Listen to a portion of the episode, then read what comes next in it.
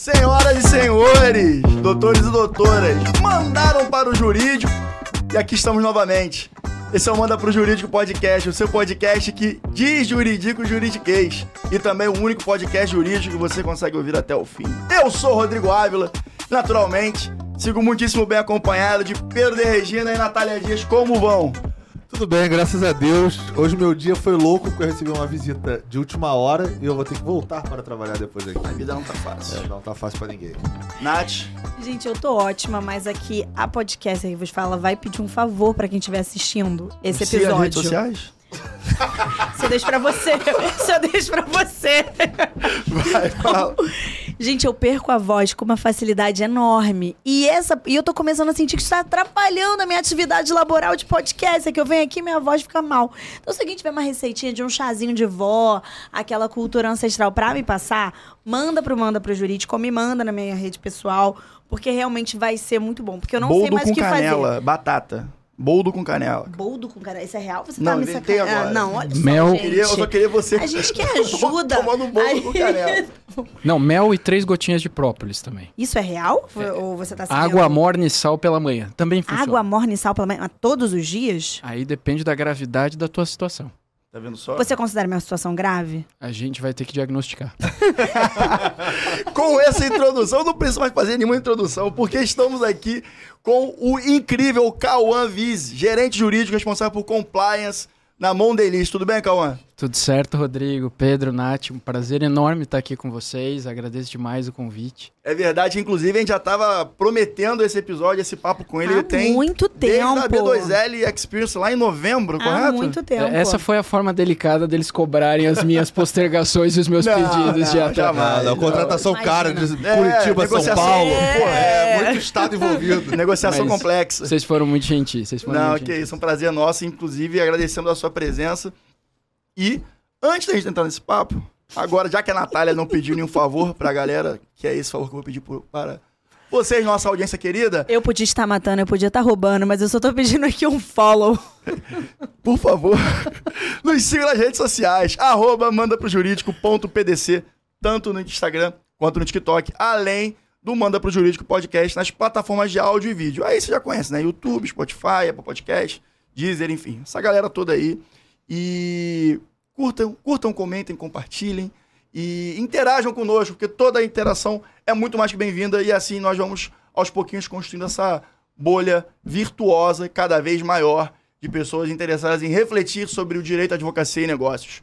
Fechado, rapaziada? Fechado, Pedro? Fechado, Nath? Gente, só um- Fechado, Cauã? Tamo fechados. Só um sempre. fun fact. Toda, eu escuto muito podcast, tá, gente? Eu realmente gosto muito.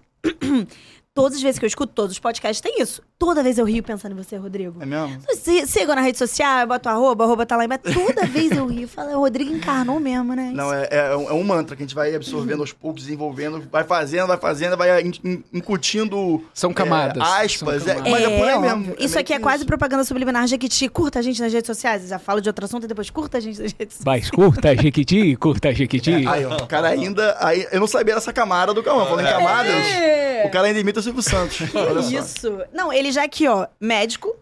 Médico. é. Agora. é, Médico ou curandeiro, Não, depende. é cura- Isso foi bem mais um curandeiro. né? Curandeiro, mas Pra não seja, gerar né? problema com o pessoal do conselho. É, não. Curandeiro, gente, curandeiro. Até pra fazer aqui a- o, o risco jurídico, né? Curandeiro. Não vai ser médico, né? Por quê? Eu prefiro passar pelo charlatanismo, né? Vamos. Do que cometer um Pena crime. reduzida, Do né? que cometer um crime. É, do que cometer um crime. Mas agora vamos entrar de fato aqui nesse papo com o Cauã, que tem uma. O Cauã tem uma, uma, uma trajetória bem legal. E eu, dando start, eu queria que você falasse sua trajetória como jurista, né? Eu achei que era como curandeiro. Não, curandeiro a gente pode fazer depois. Pode, isso aí é só no serviço freemium que você está prometendo pra galera. Ah. É, e assim, a partir daí a gente começa a bater um papo e comentar sobre. Não, legal. Vamos lá. É, eu sou de Curitiba, sou natural de Curitiba.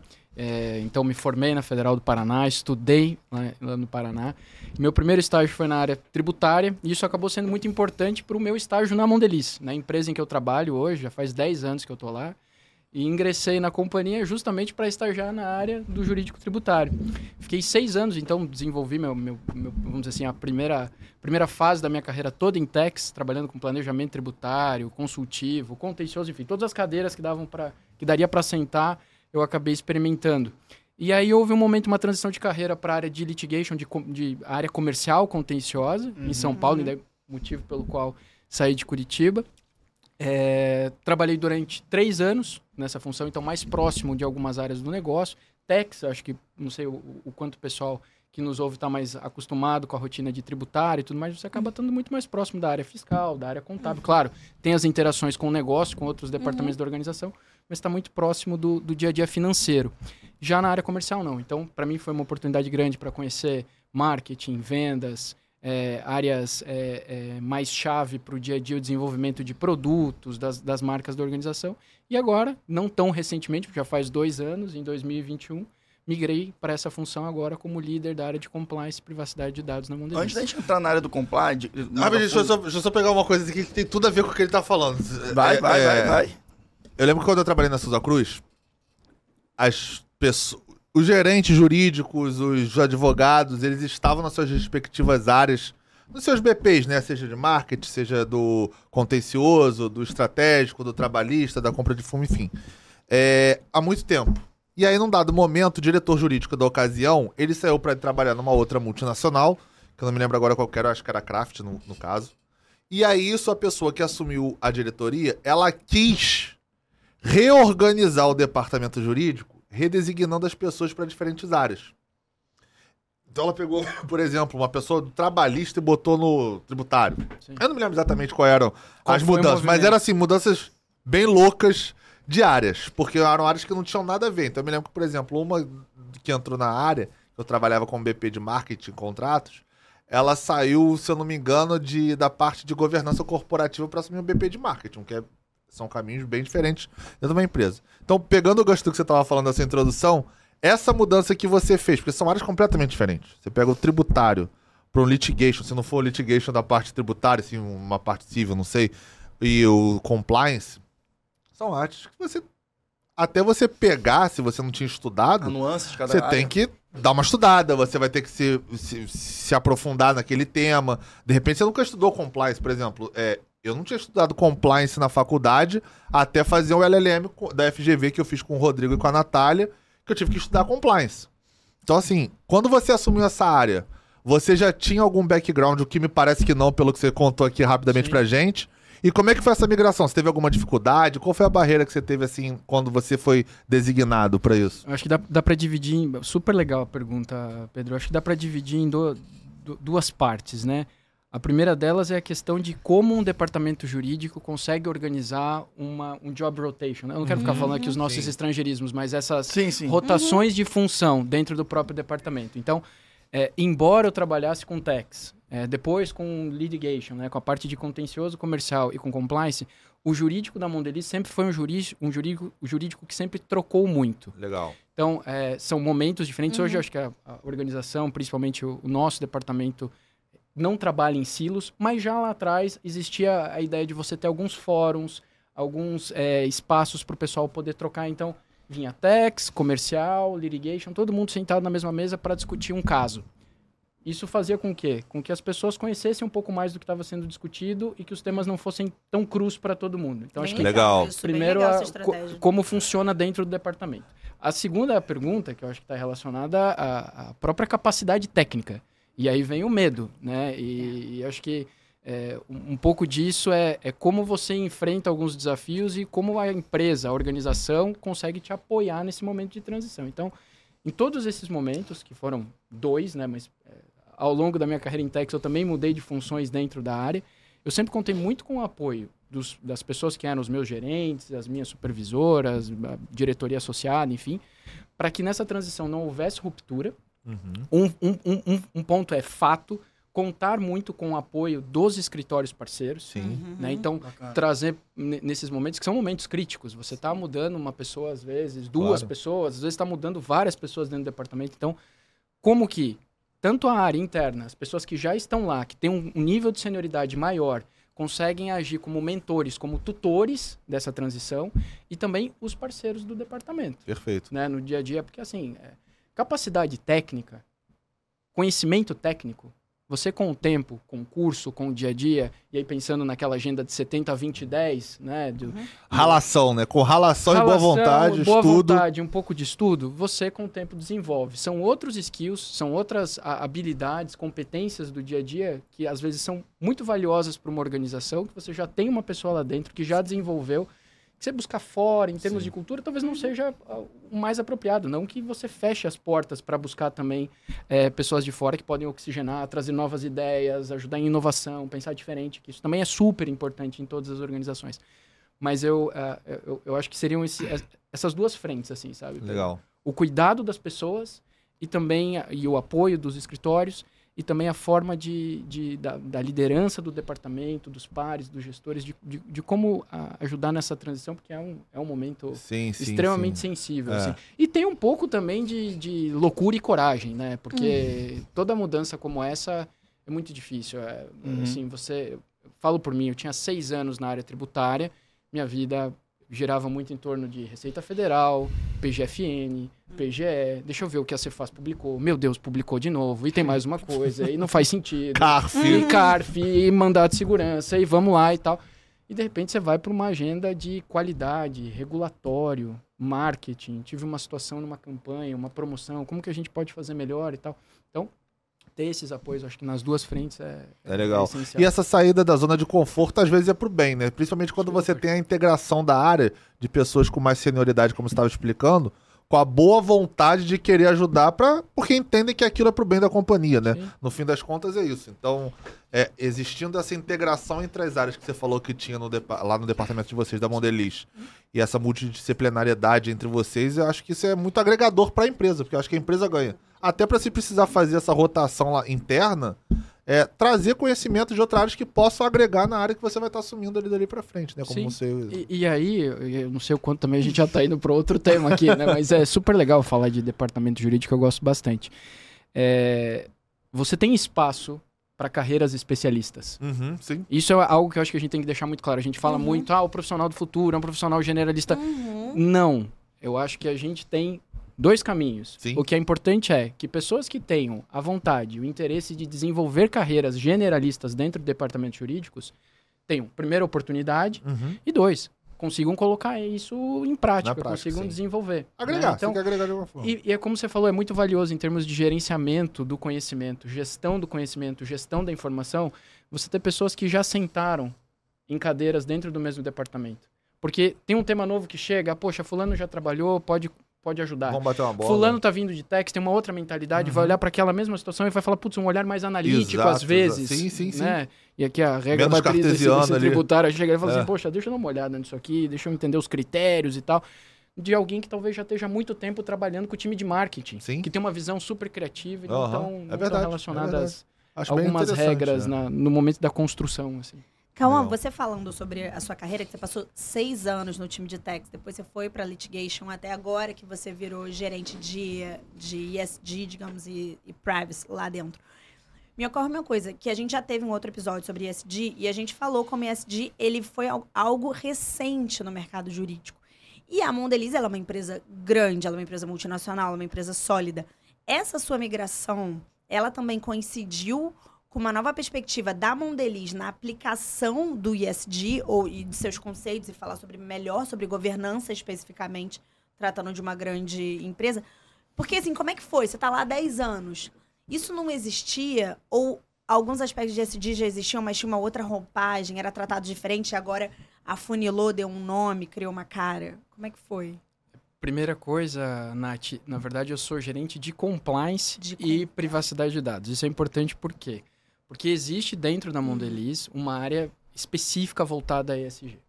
tá? Então a gente tem uma Bacana. gerência Boa, boa. dentro do, do, do organograma, e isso não fica nem no jurídico, fica num outro Uhum. departamento, que é o departamento de, de CGA, né? É, que é relacionado a, a Corporate and Government Affairs, né? então a ideia da, da relação Sim, com sim. o governo, Uhum. com o corporativo e tal, tem a área de, de comunicação, a área de relações públicas, a área de comunicação interna e também ESG. Tá? Então, respondendo agora a tua pergunta só com, esse, com essa primeira camada, quando eu migrei, essa área já existia. Compliance já existe na Mondeliz há muitos anos. Como uma multinacional, então você tem toda a preocupação é, nos- principalmente nos Estados Unidos, na mas Sim, sim, na sim. Europa e principalmente nos Estados Unidos. Então, é uma área muito robusta, área de integridade. O departamento, na verdade, no Brasil se chama LIS Legal, Integridade e Segurança. Então, você tem a parte propriamente jurídica, uma outra torre de integridade, que é onde compliance e privacidade ficam, e uma área de segurança, que é voltada à segurança, segurança patrimonial, enfim. É, um, um outro tema também, é, que não está relacionado à segurança em HSE ou segurança trabalhista, né? Enfim, então, voltando. É, o grande ponto, eu acho que, primeiro, é uma área que já é robusta, que já tem seus controles há muito tempo, mas que a gente tem trabalhado para aprimorar, pensar diferente. E aí, fazendo gancho com a sua pergunta, embora não seja uma área de SG, não esteja dentro, quando a gente pensa no, no G, na governança, esse Exato. pilar, e até Exato. eu e o Paulo Samico, a gente ah, fez um, um artigo junto sobre esse tema, é como jurídico e compliance podem e devem auxiliar no desenvolvimento desse pilar de governança. Então, embora haja na Mondelez, né, e, e acho que com, com, com tudo que a gente vem ouvindo, é uma área estruturada específica para SG, há sim uma convergência entre as áreas, né, é necessário que haja uma convergência entre as ações, porque senão você vai estar trabalhando em silos para a mesma temática. É, mas compliance não. Então, a minha mudança não está intimamente ligada, Nath, com, com essa grande onda de SG ou, ou- ou algo do tipo. Era, na verdade, uma área que já existia, né? E fazia parte também, principalmente, a- a- a o que era novo era a área de privacidade de dados. Né? Porque era, até então era só uma política presa dentro do, vamos dizer, do, do guarda-chuva, abaixo do guarda-chuva de compliance, por um tema mais de segurança, é, cibersegurança do que propriamente privacidade de dados. E com o tempo a organização evoluiu muito, primeiro pela GDPR, né? Perfeito. E por ser uma multinacional. Isso foi sendo cascateado, espelhado até que o Brasil falou: não, a gente precisa agora com a LGPD 2018-2019 ter uma área especializada para isso aqui. Né? Então, é, foi muito, acho que, não o SG, mas a parte de privacidade sim era algo novo e por isso que a organização resolveu criar uma área específica para compliance e privacidade. de Migrando um pouco agora da conversa, que teve um, um, um ponto que eu acho que a gente tem que explorar isso aqui. Eu penso assim, pelo menos- principalmente pra galera que tá agora decidindo caminhos, né? Profissionalmente. Estamos sempre decidindo caminho. Exato, exato, exato. Bem, bom, bom, bom, bom adendo. É, você tá há 10 anos na Mondeliz, então você tá, no mínimo, há 10 anos dentro do mercado corporativo, né? Sim. Você tem um, está cada vez mais dentro dessa, desse cenário desde o começo. Então, eu queria entender, pelo menos, como funciona a sua cabeça na hora da decisão de, de, de escolher esse setor, esse nicho de atuação da prática jurídica. É, e por que talvez não a dinâmica de escritório? Se acredita. Qual foi o seu processo decisório? Quais foram os critérios, os indicadores que te fizeram bater esse martelo? Foi a experiência, foi a experimentação. Eu, antes mesmo de trabalhar na Mondeliz, eu fiz estágio no HSBC. Porque a sede do HSBC ficava em Curitiba, então, o Aham. jurídico, porque ah, Curitiba não é uma cidade com muitos departamentos jurídicos, né? Então, você tem a maior concentração, São Paulo, Rio, alguns outros polos. Curitiba não tinha tanto- tantos departamentos, mas existia um departamento jurídico grande, que era do HSBC. Eu já tinha trabalhado em escritório, tinha estagiado em escritório, e lá tive minha primeira experiência com corporativo e me apaixonei, eh, me identifiquei com primeiro o ambiente, acho que e eu nem pensava em trabalhar em compliance, mas a ideia de você ter pilares de integridade muito claros, isso era algo que me chamava atenção, né? Até por Uhum. e acho que eu não passei por isso, mas de alguns outros colegas que traziam experiências não muito positivas do ambiente Sim. de escritório. Eu acho que mudou muito de 10, 12 anos para cá. Acho que existe Ainda uma bem, né? Vem preocupação mudando. vem mudando dos meus colegas que, que, que, que seguiram carreira é, em escritórios de advocacia ou que criaram seus próprios escritórios. Então, naquele momento, para mim, foi, foi o divisor. Eu tive a experiência de trabalhar em escritório, então, controle de prazo, é, montar petição, estudar o tema. Eu falava assim, cara, isso é muito bacana, me vejo fazendo isso, mas tá, eu tô entregando para quem, por quê, qual que é o objetivo do negócio dessa pessoa. Então, quando eu trabalhei no HSBC e eu via o negócio mais de perto, o porquê daquilo, não simplesmente um parecer, que é super importante e não há demérito nenhum, não, estou fazendo disso algo menor, pelo contrário, é extremamente necessário. Mas Até para mim, própria organização também, que tá, tá contratando serviço também, né? Exatamente. E só que pra mim, é, eu falava, cara, eu não, eu não me vejo daqui a 10 anos, 15 anos com essa rotina, com essa rotina de despachar, sentar, pedir por favor para conversar com o juiz, alinhar Vossa horário com Excelência você. pra cá, Vossa É. Excelência pra lá, né? E aí me me pareceu um caminho mais produtivo, mais é, alinhado com a minha personalidade, com as minhas, com as minhas competências, com os skills. Eu acho que isso é muito importante nessa fase. Se tem alguém que também está nos ouvindo agora, nos vendo agora, é. Cara, tenta entender o quanto você consegue desempenhar bem algumas funções daquilo que você está pretendendo na, na, num determinado segmento, sabe? Então, poxa, não tem a oportunidade de experimentar. Analisa, antes de você fazer esses, esses passos de carreira, converse com as pessoas. Sempre tem alguém, um amigo, um conhecido, um vizinho, um tio, um parente, enfim, para entender, entender um pouco mais sobre o dia a dia e ver quanto você tá fit, quanto você se encaixa com, com essas rotinas. Uhum. Então, para mim foi isso, assim, é, é uma diferença grande entre estar próximo do negócio, entender o porquê aquilo era efetivo e a rotina de escritório era muito mais um negócio próprio do escritório, Perfeito. entregando, sabe? Então, Sim. Para mim foi o Isso é divisor. perfeito, você falou, Calma, porque assim, eu me visualizo muito no que você disse. E no, no último episódio que a gente teve com a Tainá, que foi muito bom, que a gente está lançando hoje, inclusive, dia 28, eu falei sobre isso, que eu tinha visto uma pesquisa que todos os profissionais se level, eles tinham como se fosse um nível de autoconhecimento mais elevado. E eu acho que tem total relação com o que você está falando. Você consegue apurar muito melhor o que vai fazer sentido para você pessoalmente, o que é alinhado aos seus valores, que nada mais é do que você vai aplicar todo dia. E não tô nem falando valores no sentido ético ou moral, mas é valores assim, do que se comunica com você. E eu acho que você consegue ser um profissional muito melhor. É, os meninos, eles, eles têm um escritório, e eu, eu e o Pedro, a gente sempre conversa sobre isso. Eu falo, Pedro, não me imagino dentro de um escritório hoje. Eu acho que isso não comunica tanto com a minha personalidade. Pelo menos naquela, naquele, no advogado que fica ali no front, né? Peticionando, fazendo interlocução com o juiz, eventualmente com o Ministério, no Ministério Público, dependendo da área que você atua, etc. Mas eu achei perfeita a sua colocação, assim, e eu acho muito válido, sim, pessoal. Fazer uma reflexão interna, muito antes de fazer uma reflexão do mercado, fazer uma reflexão sobre si, né? Sobre como você pode se desenvolver, como você é. E aí depois, naturalmente, você coaduna isso com o mercado, que obviamente é importante. É porque senão a gente fica seguindo o mapa do sucesso alheio.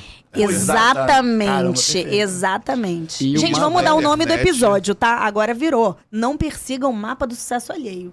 Perfeito. Isso na perfeito. internet cada dia fica mais evidente, né? Sim, o claro. cara que nunca Padrão, fez né? nada vende o curso de alguma coisa porque ele vende um sucesso Cara, dele, e você nem mesmo sabe que- é verdadeiro. E mesmo Sim. que tenha feito, é, a trajetória que o cara. Sim, né? No te- é, vai às vezes não coaduna com a sua. É né? diferente da trajetória que o cara necessária. É, acho a, traje- a trajetória necessária pro cara alcançar o Sim, sucesso, sim, sim, entendeu? verdade. Calçar o Então- sapato do cara, às vezes você não consegue. É, não Nossa, necessariamente. com certeza. É, tem- tudo tem que ser encaixado. Eu acho que. Eu, eu, eu, eu e o Cauã, pra quem tá ouvindo agora, a gente teve um, um almoço essa semana Eu tava pensando exatamente nisso. Foi o gancho da minha pergunta. É. Foi nessa conversa. Pensando exatamente E aí a gente nisso tava conversando pra falar. justamente isso, sobre vocação. É, e vocação não é. Nós, nós somos quatro advogados aqui com vocações totalmente diferentes. Não é, vo- não é uma vocação técnica, é uma vocação de essência, o, o seu núcleo profissional, como você vai potencializar mais o- a sua atividade profissional na, no- na sua dinâmica de trabalho. Eu e o Pedro somos perfis completamente diferentes. Eu e o Cauã, somos- a gente chegou à conclusão que somos perfis completamente diferentes. Completamente diferente. E Nath e Idem também, somos quatro pessoas diversas e que o segredo é encontrar complementariedade, na minha visão, para potencializar a organização. Eu e o Pedro no nosso escritório, nós três comanda para o jurídico, eu e o Cau- nós aqui com o Cauã, ne- ne- nessa roda aqui que a gente está fazendo aqui nessa mesa. Enfim, então encontrar esses ângulos em que as vocações vão estar mais potencializadas é o grande segredo. E aí, o- encontrar esse ângulo é o, é o fundamental para tomar decisão sobre escritório corporativo, por exemplo, ou concurso Ou público. outras inúmeras funções que você pode. junto com aquela É, de- Exatamente. não, e desempenhar seu exercício jurídico, que eles são enormes. Eles não se limitam ao mundo corporativo, ao exercício dentro de um escritório de advocacia. Você pode empreender juridicamente, Exato. você pode dar aula, você pode. É, o jurídico é muito aberto o leque, Muito, né? muito, Concurso, muito corporativo, escritório, eu acho que cara, vezes aula. o, problema das pessoas, eu senti isso quando, quando, quando eu tava me informando, é por ser muito aberto, Às vezes a pessoa se perde. não Também sabe tem aonde isso. dar o tiro. Também tem Entendeu? isso. Isso, isso também E aí é... foi legal ele ter falado que eles, quando ele entrou no corporativo, você. A luz veio, né? Tipo, é, é aqui que eu me é, encontrei, encontrou. né? E, e é legal você ter trazido o nosso papo da, daquele dia do, do almoço, porque e aqui, momento confissão. Mas é uma das coisas que me fez acreditar e ter total certeza que eu não conseguiria fazer uma das funções no escritório de advocacia, que é captar, captação de cliente, Uhum. prospectar. Uhum. É algo que eu não conseguiria fazer. Eu acho que todo profissional tem as suas características e tudo mais, mas hoje exige que você consiga se comunicar bem, que você saiba vender o seu Sim. trabalho, até Sim. para influenciar positivamente. Eu tô falando de uma organização, outros departamentos, seu próprio time.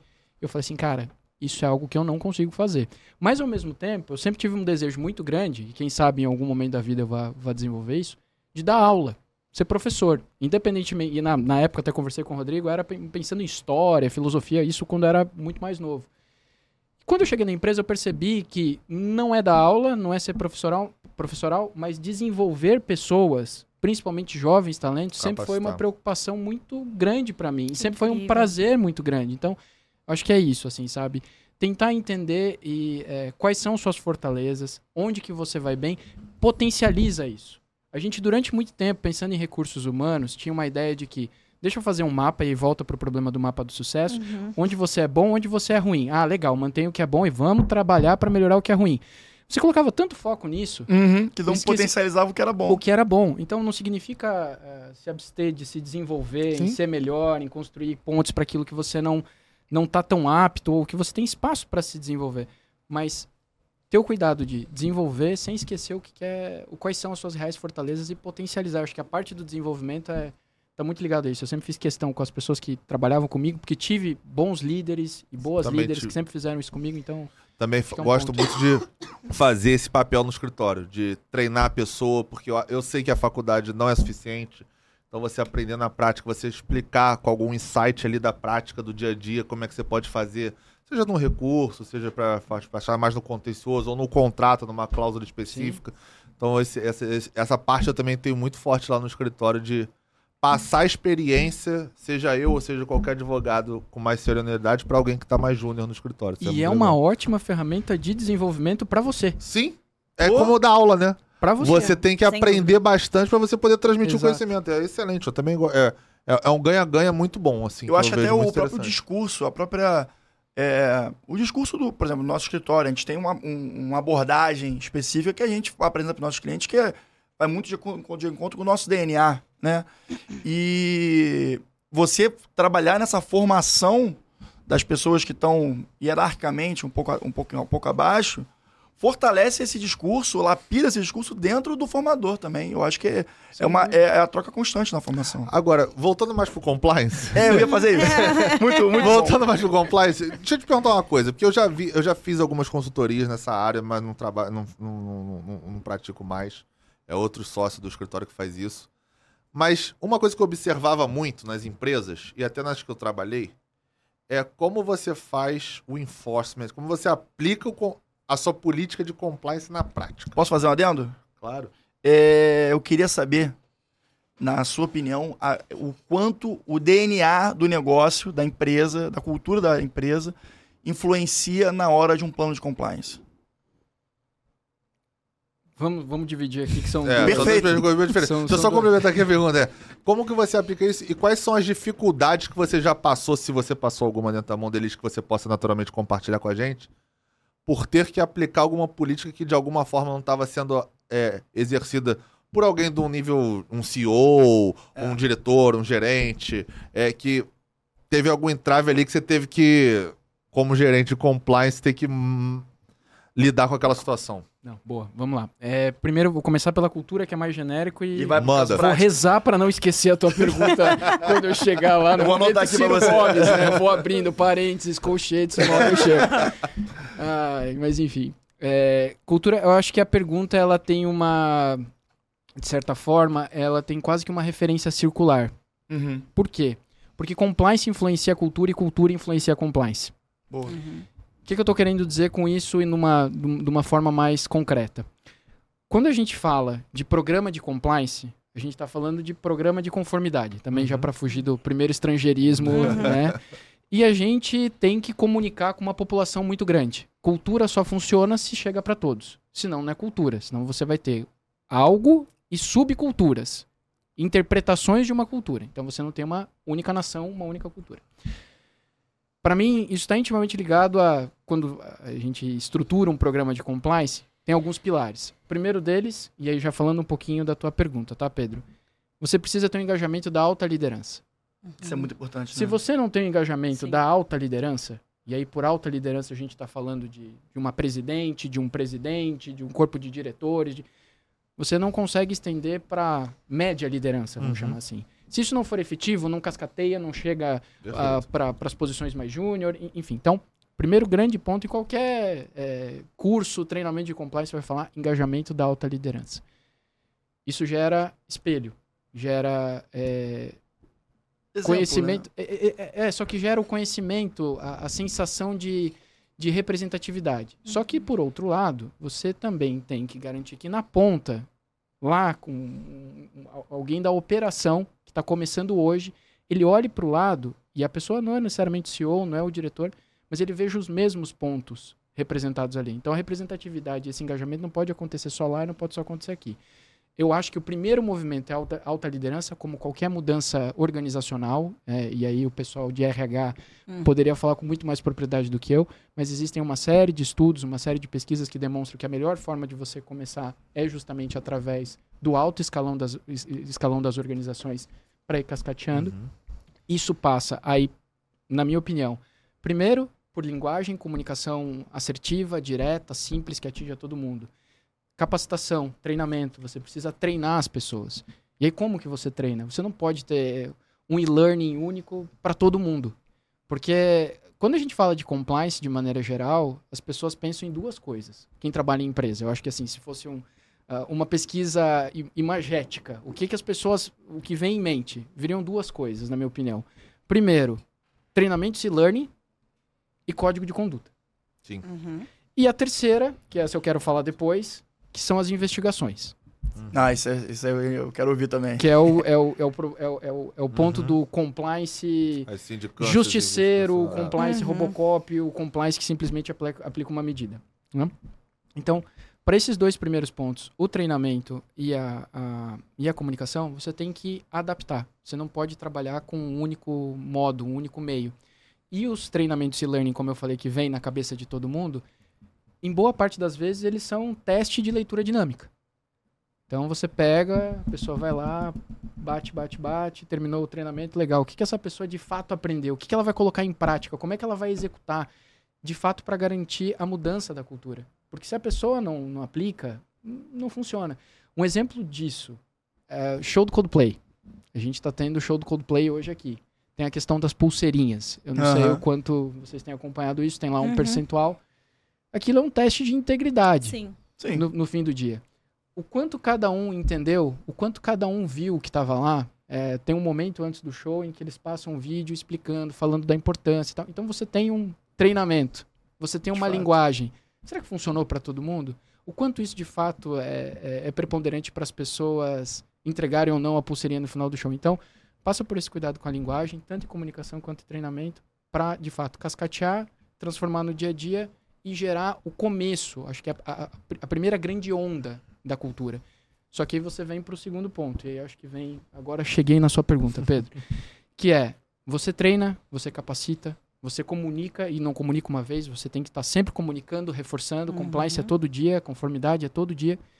Só que você precisa garantir que você tem a política, ou o código de conduta, ou as políticas, você tem o treinamento, você tem comunicação. Se algo dá errado, você precisa garantir que exista fiscalização, que exista acompanhamento contínuo, que se algo sai errado, é, esse fato vai ser analisado por um grupo, e aí, a depender do tamanho de cada empresa, esse grupo vai ser maior ou menor, Uhum. vai ter mais ou menos ferramentas, mas você vai conseguir analisar esse caso e adotar uma medida que seja uma medida que traga educação e, ao mesmo tempo, que puna, porque a gente precisa punir quem age contra, contra, contra as políticas e contra a cultura da organização. E para isso, para que isso funcione, você precisa de uma outra coisa, que é um canal de denúncia que funcione. Uhum. E as pessoas precisam confiar no canal de denúncia. As pessoas precisam de fato entender que aquilo é confidencial, que se ela a- abrir uma denúncia anônima, ela não vai sofrer retaliação, que alguém ou algumas pessoas vão analisar e investigar aquilo com todo cuidado, com toda a imparcialidade, partindo de uma matriz, porque você tem que ter uma matriz também, não são só as políticas, mas quando você aplica medidas disciplinares, medidas corretivas, você pre- precisa partir de uma base. E é claro, tem o apoio do time trabalhista, o apoio do time de integridade, o apoio do time de risco, enfim, aí você vai construindo.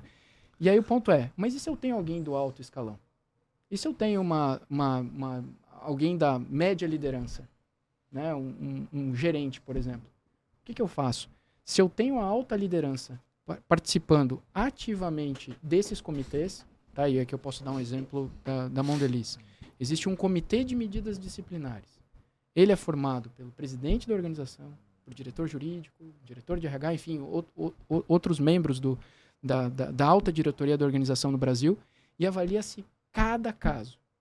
Cada caso que tem um potencial risco para a organização, que foi investigado, analisado, ele passa por esse comitê. Então você garante, primeiro, a confidencialidade, você tem um canal que funciona, você tem uma investigação imparcial, que normalmente deve ser conduzida por grupos terceiros, que não o grupo do negócio, e aí tem essa aquela discussão, pode ser do jurídico, não pode, melhor que não seja, porque você tem as linhas de defesa. E aí são, são outras, outras discussões em compliance. Mas é, acho que o grande ponto é esse, Pedro. Quanto mais alçadas, quanto mais você consegue trazer de fato a alta liderança para dentro da discussão, mais fácil é para você gerir um, um processo como esse de maneira realmente imparcial. Porque gente- senão você vai sofrer algum tipo de É, influência. perfeito. Eu- é, foi engraçado você falar isso, porque o caso que a gente. Na verdade, o que, que acontece? Essa empresa, a gente faz os contratos deles. E aí, conversando com o diretor jurídico da empresa, ele falou, ele mencionou pra mim o caso que estava tendo de. Que envolvia essa, essa questão de. vamos dizer assim, descumprimento da política de ética lá da empresa de compliance. Resumidamente é. A pessoa da qual ela queria fazer uma denúncia ela teria que se reportar à pessoa que teve problema com ela. Ou seja, não ia funcionar em absolutamente nada. E aí, conversando com ele, eu falei, mas vocês têm algum canal é, que você pudesse fazer? Tipo uma ouvidoria interna que fosse completamente isenta e que a pessoa fosse anônima no depoimento? Aí ele falou, não, a gente não instituiu isso. Eu falei, então, de repente é um caminho pra você seguir. A consultoria começou assim. Eu falei, cara, acho que de repente era um caminho que você podia seguir, porque se a pessoa ela sabe que ela vai ter que fazer algum tipo de denúncia pra quem ela tem que reportar e que fez aquele, aquele ato contra ela, o que, que adianta ela reportar? Óbvio que ela não vai fazer a denúncia, óbvio que isso vai morrer. E você tem que saber se isso é uma questão que você tem que tratar internamente pra reverberar dentro da empresa, ou se você simplesmente vai usar isso como um marco zero pra começar a adotar medidas que sejam efetivas no controle da política interna da empresa. E aí eles estavam criando um canal, como se fosse uma ouvidoria. É, ainda bem que não tinha água. Como um canal com ouvidoria é, completamente anônimo e que não estaria linkado a, área a nenhuma área específica. E sim seria como se fosse um departamento completamente independente para apurar o Aham. que pudesse estar tendo de violação ali dentro. A gente teve um caso recente que tomou muita notoriedade, foi a questão lá do, do- na Globo, né? Do Márcio Smelling. Márcio e Dani Calabresa, que foi que, fora o vazamento da notícia na mídia, é, a aplicação de tudo que aconteceu internamente na Globo foi, foi originado num programa de compliance da Globo. Ma- Mas, salvo engano, a denúncia dela, ela não foi uma denúncia por uma hotline dentro de um canal de denúncia eventual que a, que a empresa tenha. Não, mas Eu foi acho dentro do. já Foi, no compliance interno da Globo. Depois eles apuraram, mas eu acho que a denúncia dela, a princípio, ela já, era, já foi uma denúncia fora da empresa. Não, Nath, eu, eu vi a entrevista, Ah, é? eu vi entrevista da Dani, da Dani Calabresa Ela no Metrópolis, dentro. foi Ela interno, denunciou- e vazou. E vazou porque, enfim, tá falando de artistas, Ah. Globo, etc. E, enfim, posteriormente tomou a proporção que tomou, mas Esse caso deu alguma coisa ou não deu nada? tá em tramitação ainda. ainda Até tá na Globo já foi, né? O, O Ma- processo o Márcio tá Smelling foi, foi desligado por motivos de é, conduta fora do código de conduta. E agora a questão judicial são outros 500, mas dentro da Globo tá resolvido já. Não, eu pensei É. que eu não sabia. Não É. Isso, me, isso me, me remete a uma, a uma questão. Quando você tem uma denúncia, e, por exemplo, dependendo, eu acho que tem denúncias que envolvem um, sistemas. Eu tenho uma amiga que ela trabalha no compliance de uma empresa de varejo. Então, determinadas denúncias, elas envolvem um comportamento ou uma estrutura ali dentro que exige uma investigação mais robusta. É comum ou faz mais sentido você chamar um- um- uma equipe terceirizada para realizar essa investigação ou faz sentido a área interna de compliance absorver essa investigação? Isso vai depender muito do tamanho da empresa, né, Nath? E da capacidade financeira que ela tem para É. poder Claro. arcar com Não, isso. isso claro. E É aí, verdade. só um comentário acho que do que a gente estava falando antes. Muitas empresas dizem, ah, eu não tenho, eu não tenho condição de, de, de gerir, de, de contratar um sistema de, de canal de denúncias Uhum, anônimo, uhum. terceirizado. Cara, eu já vi exemplo de empresas pequenas, média, pequena, média empresa, que a solução foi colocar uma caixinha Uhum. uma caixinha simples com um cadeado que uma pessoa Igual do- aquelas clássicas das clássicas antigas. num espaço que é um espaço que algumas pessoas, que todo mundo tem acesso, mas que não é frequentado por todos, para que se Uhum. alguém Aham. precisar num momento de privacidade, para que Sim. ninguém perceba que a pessoa, a pessoa ia lá e deixava a sua Sim. denúncia.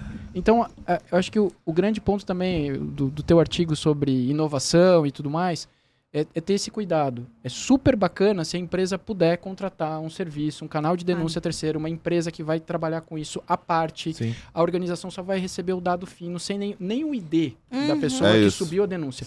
Maravilhoso. Mas existem alternativas para você Sim, conseguir internas. colocar no dia a dia algum tipo de ferramenta. Com certeza. E aí, Nath, voltando para a tua pergunta, eu acho que o melhor do cenário, estado da arte, realmente você ter grupos especializados Dentro da empresa. dentro da empresa ou fora. Você pode contratar um terceiro, mas que não estejam vinculados à estrutura jurídica ou à Uhum. própria estrutura, estrutura do programa de compliance ou auditoria ou risco, porque você está falando de uma outra coisa. Quando a gente olha a, a estrutura de grandes empresas, normalmente elas têm um time de compliance e abaixo desse time de compliance você tem células de investigação. Uma célula especia- especializada em investigação eh, de relação de trabalho. Uhum. Uma célula especializada em investigações especiais, que normalmente é fraude. Uhum. Banco, quase todos têm uma área especializada para fraude financeira. Uhum. E assim por diante. Por quê? Porque você tem um nível de especificidade de, e, e carece de uma expertise da pessoa que está investigando, porque algum, alguns dos casos que chegam em compliance não são tão simples para serem identificados. Então, é, você tem que ter na ponta alguém também muito qualificado para identificar. Então, é, eu acho que sim, Nath, quanto mais especializado, mais individualizado e quanto mais desconectado esses grupos de investigação estiverem de qualquer outro departamento ou da própria organização, quanto mais independente eles forem, mais você está garantindo a independência da investigação Perfeito. Como qualquer órgão investigativo. A gente pode fazer um paralelo aqui para facilitar com a Polícia Federal, Uhum. com qualquer polícia estadual. O nível de ingerência que você tem, quanto maior a distância, menor a ingerência. Quanto mais próximo de uma estrutura, de uma estrutura, maior vai ser a ingerência. Então, eu acho que não tem certo e errado. ah, e aí os puristas do compliance vão me apedrejar falando isso, mas é, eu acho que parte muito do, do, do melhor que se pode fazer. Né? Então, se você tem uma estrutura muito pequena, se você conseguir pelo menos que a pessoa do RH seja essa pessoa, que Uhum. por vezes é uma- um canal independente ou Uhum. que as pessoas procuram, que já se sentem confortáveis. E esse, esse é um outro ponto também, Uhum. que é a gente fala muito de canal de denúncia, mas às vezes as pessoas não se sentem à vontade. Sim. Mesmo com comunicação ostensiva, com comunicação assertiva, com linguagem clara, é, por pílula, por vídeo, por WhatsApp, a pessoa não se sente à vontade. Mas ela conhece alguém do time de RH que ela já conhece há anos e que ela se sente à vontade para tomar um café e abrir a situação. Nossa, curioso. Então, isso. Por isso, ah, em, em boa parte das empresas, o time de RH e o time jurídico, e aí depende muito da, da organização, eh, são também eh, colocados como embaixadores, e não embaixadores do programa de compliance, mas Uhum. representantes, possíveis canais. Bacana. Quase como uma responsabilidade do próprio papel, entende? Aham. Se você faz parte do time de, de RH ou do time jurídico, você também tem como função, Sim. no fim do dia, atender a uma solicitação ou uma conversa, alguém que está precisando de ajuda. E você vai fazer esse reporte. Você, como RH, ou você, como jurídico, vai colocar essa denúncia dentro do canal adequado. Mas por quê? Porque a gente tem essa dificuldade. Por vezes, por vezes as pessoas não se sentem à vontade. Por mais confiável que os canais possam ser. Essa Essa- questão... Desculpa, Pedro. Essa questão da caixinha que você falou é engraçado porque isso. existe um órgão público que eu conheço, que obviamente não vou citar o nome, que começou a ter uma notícia de assédio e não tinha nenhum canal estruturado. O que, que eles fizeram? Eles fizeram uma caixinha na Sim. entrada pra você poder botar ali a denúncia e foi apurado e tal. Enfim, isso ia- desenvolveu legal. Eu ia falar exatamente sobre isso, porque quando eu estava tendo conversas sobre implementação de compliance dentro da empresa em que eu trabalho, etc., isso fica é, no meu guarda-chuva e tal. E aí eu falando, nossa, mas eu tenho que entender budget, etc. Ge- Gestão, né? E aí eu conversando sobre a inst- a instituição de hotline e tal, aí conversando, aí na conversa a gente falou, gente pode criar um e-mail independente que chegue em Sim. alguém Muitas vezes, assim, a solução dentro de uma empresa, ela pode ser criativa no sentido de você inovar, mas trabalhando com o básico. Exato. Sim. A gente não precisa criar uma coisa Formulário. Formulário online. exatamente Com um resposta anônima. ali, exatamente. Bem tranquilo, sabe? De um jeito Porque às vezes a gente acha que para implementar determinadas questões, você tem que ir muito alto, ter um Sim. budget muito alto. É. Agora eu tô falando só pra galera que trabalha com empresa, tá, gente? Não necessariamente, não necessariamente. E entra um, um ponto, assim. É, o quanto você acha, e é uma, uma, pergunta, enfim, reflexiva. O quanto você acha que o compliance ele é uma área-chave dentro de uma empresa e o quanto você acha que, por exemplo, agora a gente vem num cenário econômico mais difícil, a gente está com uma inflação muito alta, uma taxa de juros muito alta, o dinheiro no mercado secou um pouco. O quanto você acha que essa falta de circulação de dinheiro, a princípio, em 2022, uma certa, um cheiro de crise, pode afetar esse tipo de área? E o quanto não deveria afetar? Por que não deveria afetar? Só uma dúvida, Nath. Você diz no sentido de afetar o budget ou afetar a vida das pessoas e isso gerar mais afetar, casos? afetar o budget de eventualmente Tá. uma empresa precisar enxugar custos e ela vai eventualmente enxugar é, determinadas áreas que não sejam tipo o core da empresa, né? Sim. É, perfeito. Eu acho que compliance deveria estar em todos os, os controles e de, de budget controles orçamentários como uma, uma área-chave. E aí tem uma, voltando aqui quando a gente fala de, do- da palavra compliance, que significa conformidade, Uhum. tem uma explicação, e eu nunca me aventurei a tentar explicar de outro jeito, porque eu acho maravilhosa e eu sempre uso a mesma. Que é uma explicação do professor Mário Sérgio Cortella. Ele fala, né, o que é conformidade? Então ele dá o exemplo de você pegar uma garrafa d'água com 500 ml, com 200 ml, ela vai estar naquele formato, formato daquela garrafa. A partir do momento que você coloca os mesmos 200 ml de água dentro dessa xícara, a água não deixou de ser água, mas ela, ela assume uma outra forma. Então, quando a gente está falando de conformidade, é isso. É estar conforme um Aham. determinado ambiente, estar conforme um determinado objeto, enfim. E por que, que eu estou falando isso?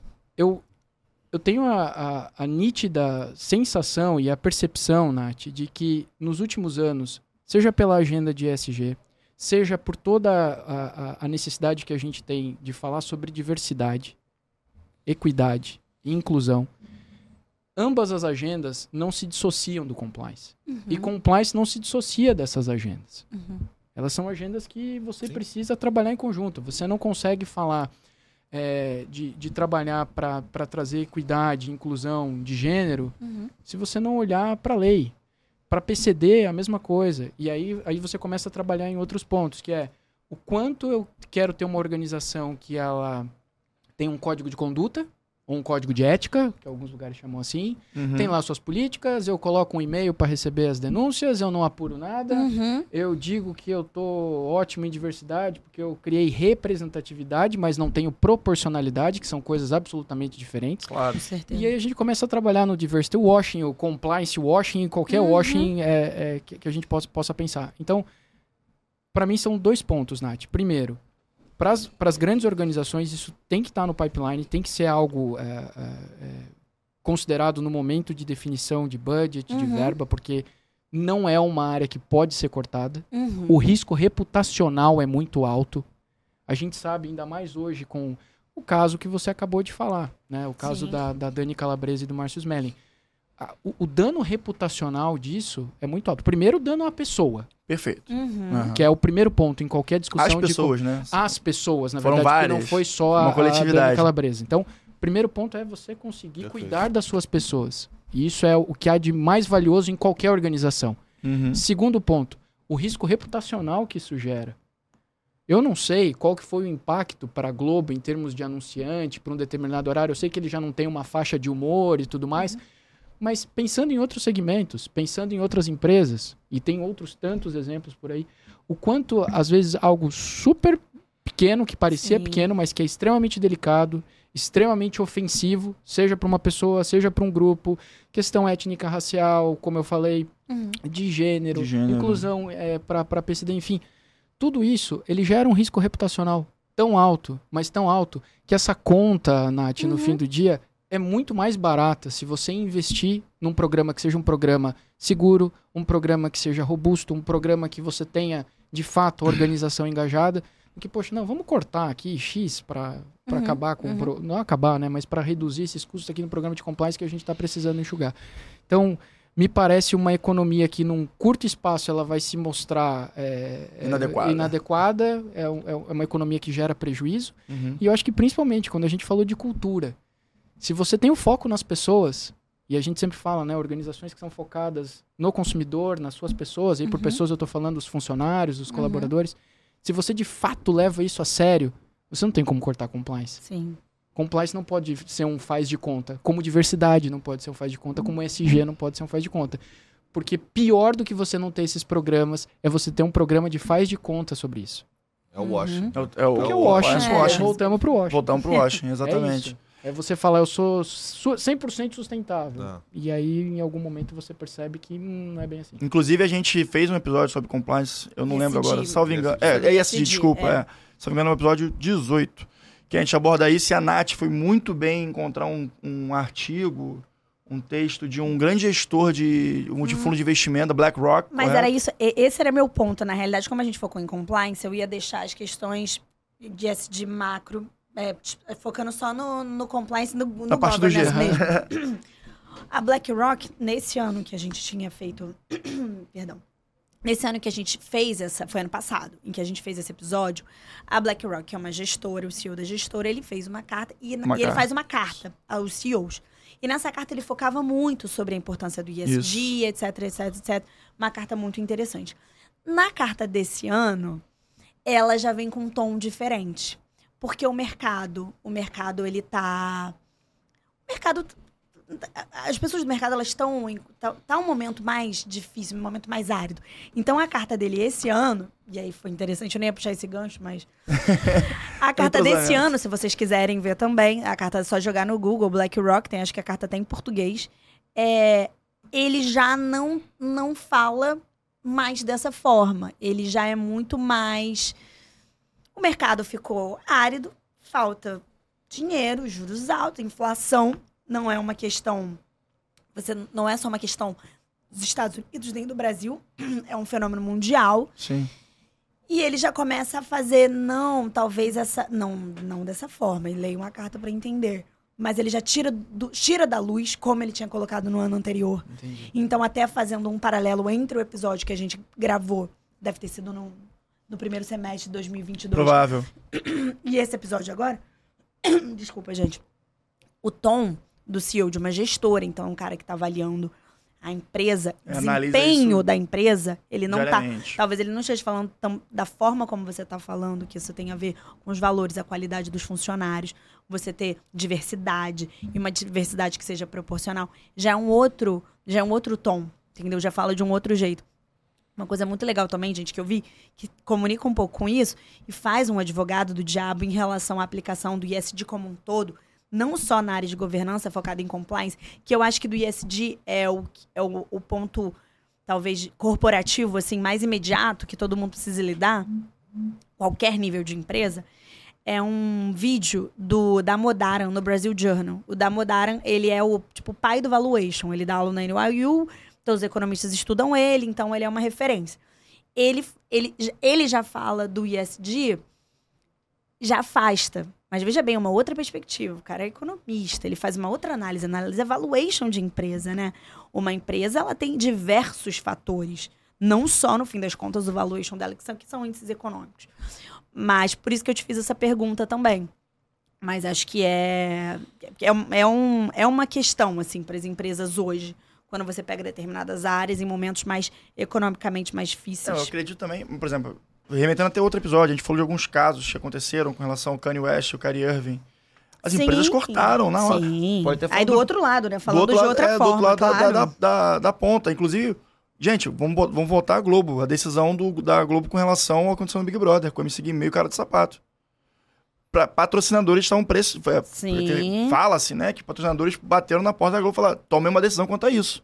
Eu não quero ter minha marca vinculada Claro. a um programa que vai, enfim, é, ser omisso com relação às, às- ações Sim. que foram feitas. Isso com certeza é uma decisão também que ba- bateu na porta do comercial e do compliance. É, e de outra forma, acho que o Cauã, de repente, pode até agregar sobre isso.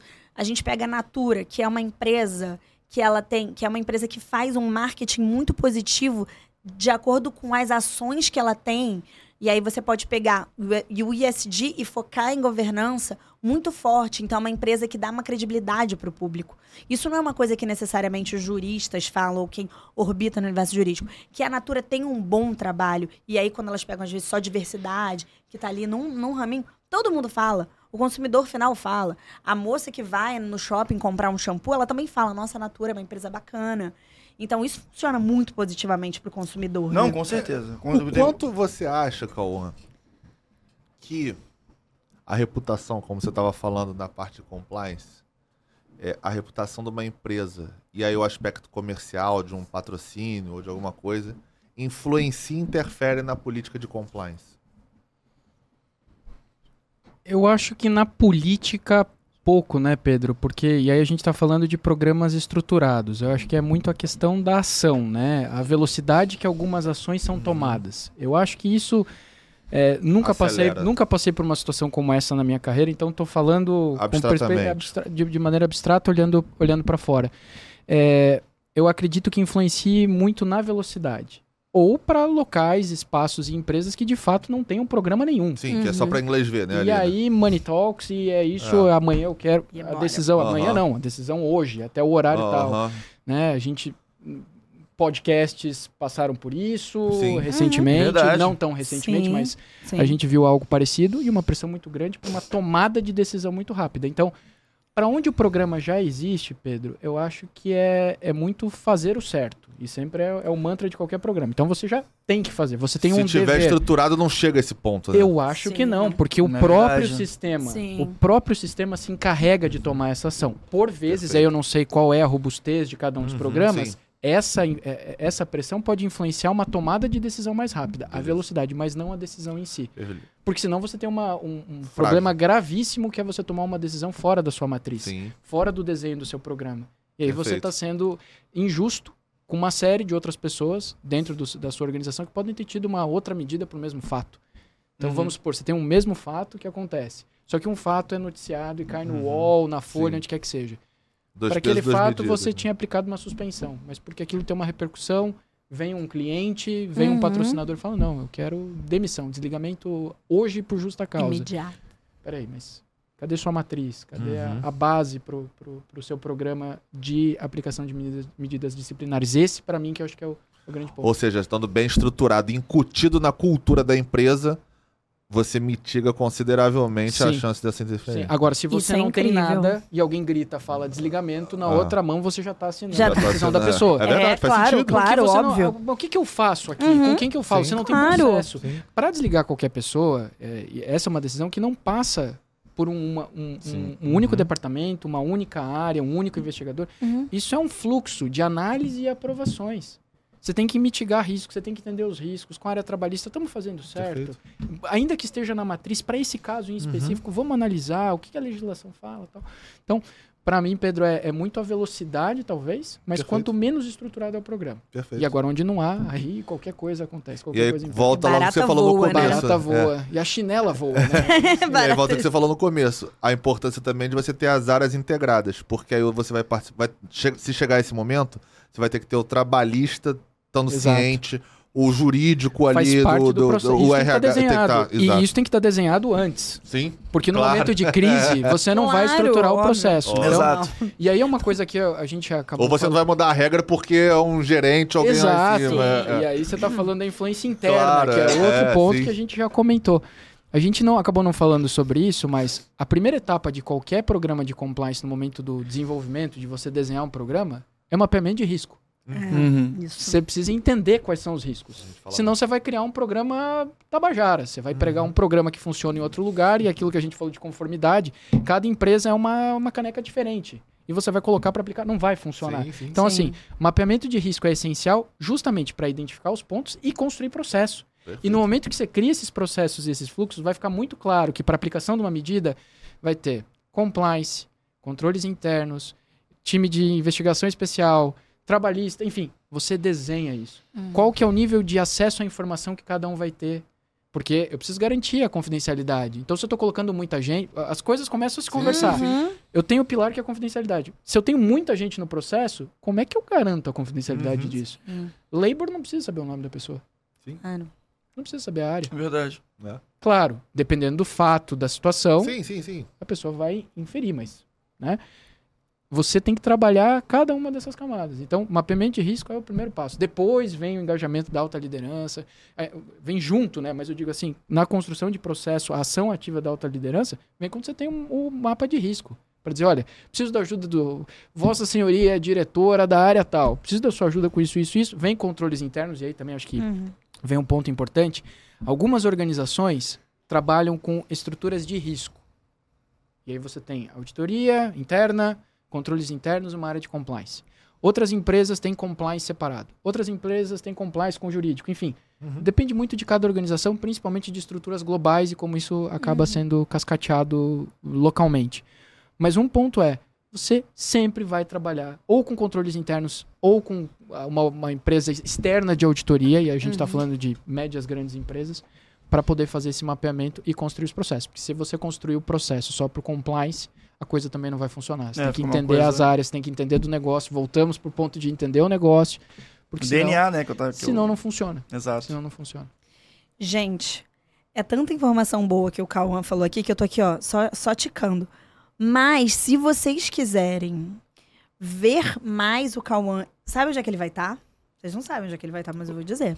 Ele vai estar na Future Law Experience, que vai rolar no dia 27 de abril em São Paulo. E sabe quem também vai estar lá, gente? O Manda pro Jurídico. Essas carinhas aqui também vão estar lá. E para ajudar todo mundo a se ver lá, o Manda pro Jurídico e a Future Law, nós fizemos uma parceria.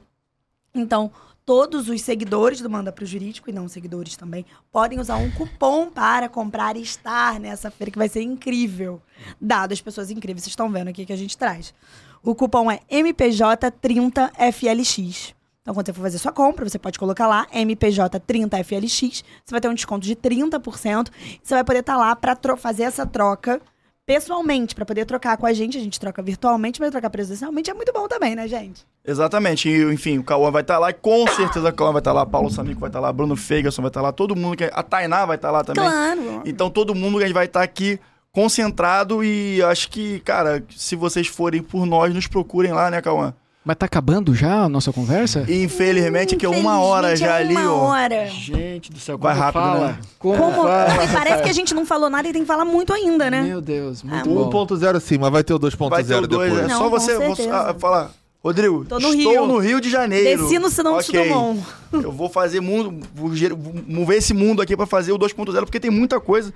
Inclusive, é, tem muita coisa. Eu tô olhando pra essa pauta. Eu Mas, tipo, mas teve muita resposta aqui que você deu Sim, que abarcou sem várias já coisas. já tá respondendo, respondendo a resposta. É que a gente não combina, né? Deixar claro. isso É. Exatamente. A gente gosta de efeito É. surpresa. Efeito surpresa aqui. Mas os convidados são tão bons, gente, sem brincadeira, né? Parece que eu sou uma puxa-saco. Talvez eu seja um pouquinho mesmo.